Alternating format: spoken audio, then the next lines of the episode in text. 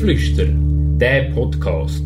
Da nehmen dich die Annabelle, Mara und Serena mit auf Reisen durch die Schweiz und um die Welt.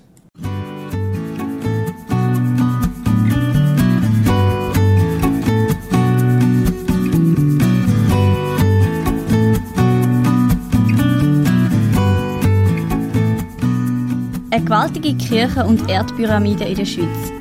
Diese Woche empfehlen wir euch in die Region rund um Eremons.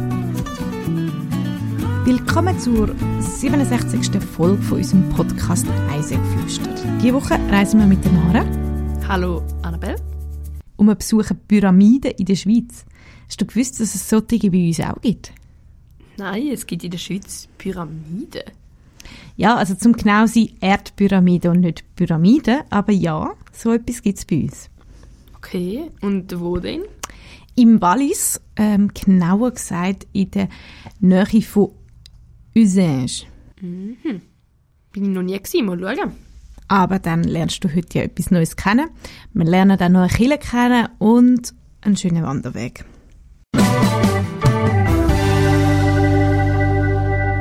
Die Wahrheit oder gelogen? Was ist es jetzt? Und so sind wir auch schon im Spieli. Und zwar habe ich dir drei Behauptungen mitgebracht. Wie immer. Und zwei sind das mal falsch und eine ist richtig. Die erste Behauptung, wir haben das Postauto um ein, zwei Minuten verpasst. Und das war ein bisschen blöd, weil das Postauto fährt sehr, sehr selten. Wir haben dann recht lange warten bis zum nächsten. Meine zweite Behauptung, ähm, meine Mutter hat auf dem Weg eine Schlange entdeckt und mir das gesagt und ähm, solange eine Schlange kein Fenster, also so ein Glas vor mir hat, dann fange ich an kreischend durch die Gegend laufen und ich bin ein bisschen sehr verstocken. Und die dritte Behauptung, ähm, wir haben die Kille ja besucht und haben sie eigentlich auch von innen anschauen, aber es hat leider eine Hochzeit gehabt und darum haben wir nicht rein können. Okay, zwei sind gelogen und eine ist wahr. Ich glaube, da mit der Schlange hast du mir mal erzählt. Also vielleicht war es auch ein anderes Mal und gar nicht da, aber irgendwie habe ich mich an sowas erinnern. Wir sind auf jeden Fall irgendwie aufs Thema Schlange gekommen mal. Darum würde ich meinen, das ist vielleicht richtig und dann wären die anderen zwei falsch. Auch das Erste. Wenn man weiß, dass ein Postauto so selten fährt, dann schaut man doch, dass man es vertwitscht und nicht wegen zwei Minuten nicht schafft. Ja, beim letzten weiß ich nicht. Das kann natürlich immer passieren, dummerweise. Aber ich würde jetzt einfach mal sagen, dass das erste und das letzte falsch sind, bei der Mitte richtig. Da hast du ganz recht. Ähm, es hat zwar eine Hochzeit in der Kille, aber die ist innerhalb von keine Ahnung, zehn Minuten, wo wir dort noch um die Kille herumgegangen sind, sind dann die rausgekommen und äh, wo sie draussen sind, haben sie Kille hinein abgebaut und somit haben wir auch wieder rein können und haben sie also trotzdem können anschauen. Und das Postauto haben wir nicht verpasst, wir haben es verwünscht. Aber es ist schon so gewesen, wir haben gewusst, es hat einfach nur das und nachher warten wir zwei Stunden und wir haben noch ein Stück laufen und haben am Schluss ja die Pyramide noch anschauen. Und dann ist so, uh, jetzt müssen wir eine ziehen, dass wir es schaffen und nicht nachher dort stehen. Und ja, ähm, mir sollte man nicht sagen, wenn es eine Schlange irgendwo hat. Ich fange an kreischend davorlaufen. Das ist nicht mein Thema. Dir ist ja zum Glück nichts passiert. Ja, es wird wahrscheinlich auch nichts passieren. Es sind ja so, also wir haben ja keine schlimme Schlange bei uns. Ähm, die hat wahrscheinlich mehr Angst vor meinem Gekreischen gehabt, aber naja, ich muss diesen Tieren jetzt nicht so nah begegnen. Ganz kurz ein paar Fakten. Eremons, Vaisonnet und Eusigny sind Gemeinden im französisch sprechenden Teil vom Kanton Wallis. Vaisonnet ist Gemeinde, wo südlich am Hang ca. 15 km südlich von der Kantonshauptstadt liegt. Heute ist Vaisonnet als Feriendestination bekannt. Eremons befindet sich im gleichnamigen Tal Val d'Eremons. Nachdem der Ort lange Zeit zu Savoyen gehört hat, ist er 1260 ins Bistum von Sitte transferiert. 1268 ist er dann wieder zurück nach Savoyen gewechselt, wo das ganze Val d'Eremons bis 1476 verblieben ist. Die Gemeinde ist durch den Stausee Lac de Die und dem seine riesige Staumauer Grand de Disson bekannt. Eusigne ist ein Ortsteil der Gemeinde Eremont im Wald d'Eron im Seitental der Rhone. Der Ort ist bekannt für seine Erdpyramiden, die sind eine Erosionserscheinung von der ehemaligen Mittelmoräne aus der Würmeiszeit, aus der tiefen Talange vom zurückweichenden Iran-Gletscher. Das Dorf liegt am Zusammenfluss vom Bonjon aus dem Lac de Die und dem südwestlich einmündenden Dions. Die Existenz vom Dorf ist seit dem Mittelalter beleidigt. Die am ersten heiligen Georg gewidmete Kapelle ist gebaut worden vom Domherr Georg Dyer 1587. Durch zwei große Feuer 1800 und 1917 ist fast die gesamte historische Bausubstanz zerstört worden und die Kapelle ist 1923 erneuert worden. Dann kommen wir zum Reisebericht. Ähm, wir sind im, was ist das? Ist das, ich glaube, Sommer? Sind wir, äh, Anfang Sommer sind wir wandern. Das war ein Tag. Äh, ein Tagesausflug. Äh, und sind eben von Visionnet über Eremons bis nach Useigne gelaufen. Es sind also wirklich gut ausgearbeitete Wanderwege an der historischen Wasserleitung Bizet de V vorbei. Und man läuft eigentlich auch einen ganz grossen Teil eben diesen Suonen entlang. Und äh, somit weiß man auch schon, es hat nicht viel Gefälle, respektive du laufst ja mit den Suonen. Das heißt, wenn es Gefälle hat, geht es runter. Suonen habe ich schon mehrfach in verschiedensten Walliser Folgen erwähnt. Das sind historische Bewässerungskanäle, die im Wallis gebaut worden sind. Äh, es sind eben offene Gräber oder können auch Röhren sein, angelegte Sachen. Also da gibt es verschiedene Bauarten, wo das kostbare Wasser von den Gebirgsberg auf meist abenteuerliche Weise äh, zu den trockenen Weiden und Äckern gebracht hat. Oder auch auf die Obstplantagen. Ähm, die Wanderung ist sehr schön. Ähm, ist eigentlich auch ein recht eben, bequemer Weg, weil es geht sehr lang, sehr flach. Ähm, und man ist so eben mitten im Wald, hat eine schöne Aussicht auf, am Anfang noch ab ins Haupttal, nachher eben ins Tal äh, von Eremons. Nach Eremons ähm, geht dann ein bisschen steil durchab. Man läuft so im Zickzack. Und ab dann kann man dann auch Pyramiden entdecken auf der anderen Seite. Also es lohnt sich dort immer schön auf die andere Talseite über zu schauen. Man hat wahrscheinlich von dort auch die beste Sicht auf Pyramiden. Je näher man kommt, desto weniger sieht man eigentlich. Ähm, und wenn man dann dort unten ist, dann landet man aber leider auf der Hauptstraße. Es gibt keinen anderen Weg, um zu diesen Pyramiden zu kommen. Das heißt, du laufst dann doch ein Stück lang an dieser Straße. Ähm, die Autofahrer sind wahrscheinlich nicht darüber informiert, dass man ja dort durchläuft und schauen dich sehr komisch an, was machst du auf meiner Straße. Ähm, dort lohnt es sich einfach eben vorsichtig zu sein und ähm, hoffen, dass nicht gerade ein Tag ist, wo sehr viel Verkehr ist.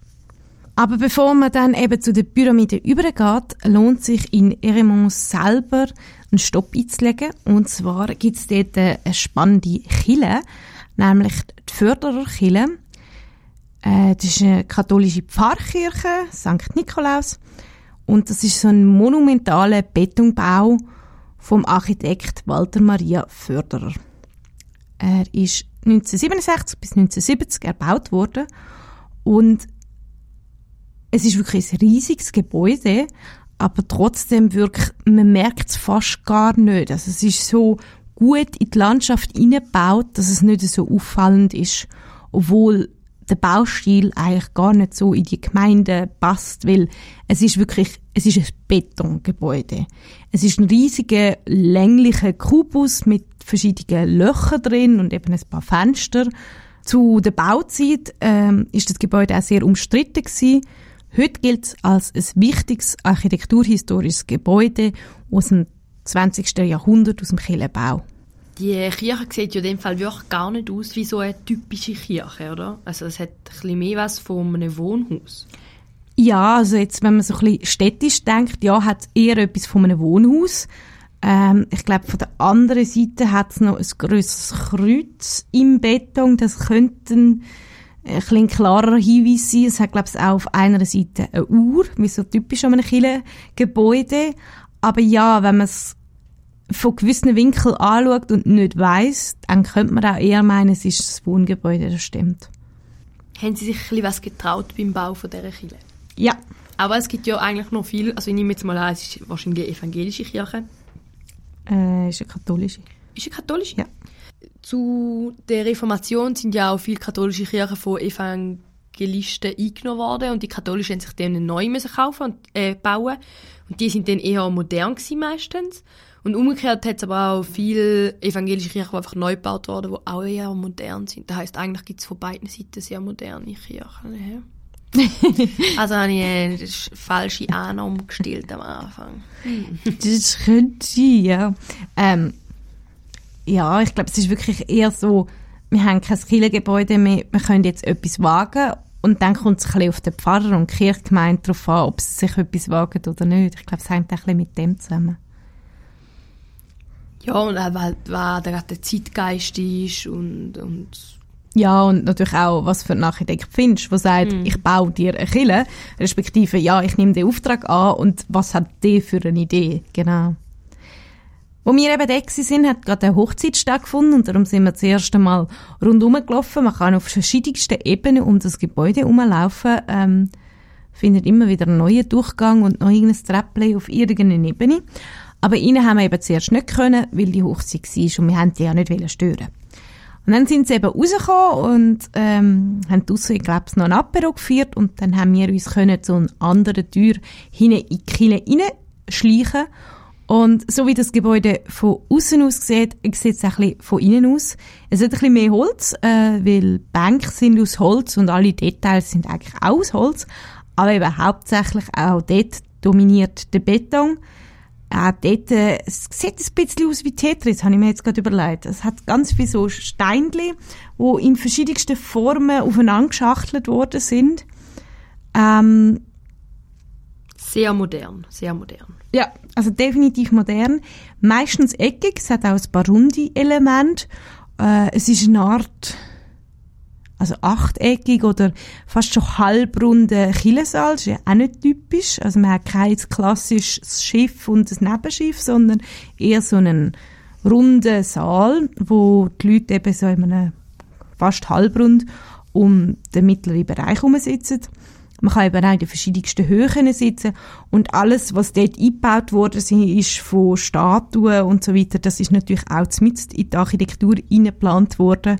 Also hat man extra Aussparungen gemacht für irgendwie Statuen oder äh, das Kreuz oder die Orgel. Also da kann man nicht einfach etwas schnell auswechseln. Wir sind dann eben weitergelaufen und ähm, kommen jetzt zu diesen Erdpyramiden.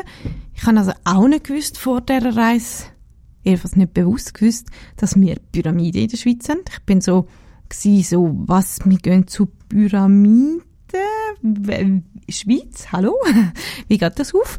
Ähm, aber sie sind tatsächlich ein bekanntes Naturdenkmal, äh, das bekannteste wahrscheinlich aus dem Ehringertal und dem Wallis.